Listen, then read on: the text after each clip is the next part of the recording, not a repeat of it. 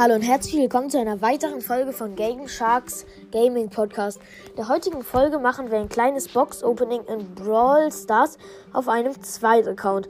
Wir öffnen vier Big Boxen, eine Megabox, eine Brawl und eine Brawl Box. Fangen wir an mit der Brawl Box. Ach so, auf diesem Account haben wir bisher 16 Brawler, ist aber ein zweiter Account. So, fangen wir an mit der Brawl Box. Da ist erstmal nichts drin. 20 Gold, 4 Karl Powerpunkte und 6 El Primo Powerpunkte. Jetzt machen wir die erste Big Box auf. Da sind 60 Gold, äh, 11 rosa Powerpunkte, 12 El Primo Powerpunkte und nochmal 15 Karl Powerpunkte. Leider wieder nichts. Und die nächste Big Box, 86 Gold, 11 Jesse Powerpunkte, 13 Barley Powerpunkte und 20 Rico Powerpunkte. Bisher noch nichts. Machen wir mit der nächsten Big Box weiter. Und 51 Gold, äh, 9 Jackie Powerpunkte, wieder nichts leider. 11 Rico Powerpunkte, äh, 15 Brock Powerpunkte. Und ja, dann kommen wir jetzt zur letzten Big Box. Und 27 Gold. Da 20 Jazzy Powerpunkte. 20 Daryl Powerpunkte. Wir können noch ein Gadget ziehen. Und es ist das eine Gadget, was wir noch ziehen können. Von Rosa. Egal. Zumindest haben wir was gezogen. Jetzt haben wir nochmal schnell hier 50 Gold. Oder 10 Juwelen. Und jetzt kommen wir zur Megabox. 3, 2, 1, 5.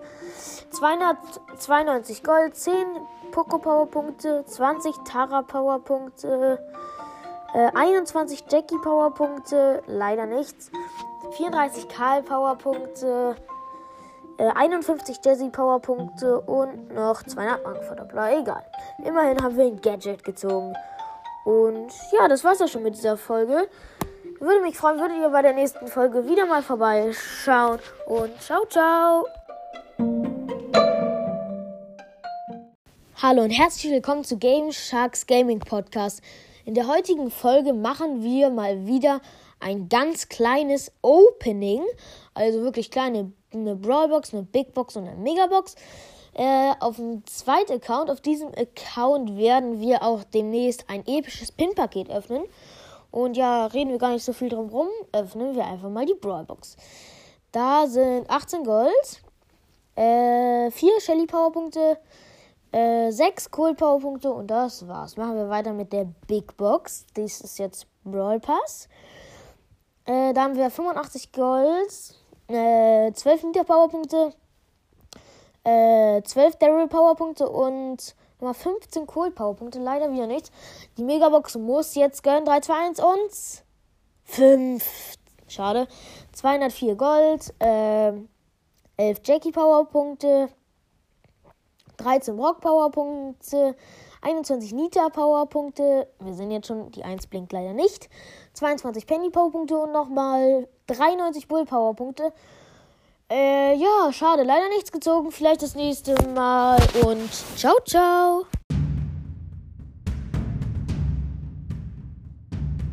Hallo und herzlich willkommen zu einer weiteren Folge von Game Sharks Gaming Podcast. Der heutigen Folge sage ich die drei schlechtesten und die drei besten Karten meiner Meinung nach im Moment in Clash Royale. Fangen wir direkt an mit der aller, aller stärksten Karte im Moment in Clash Royale. Das ist meiner Meinung nach die Hexenmutter.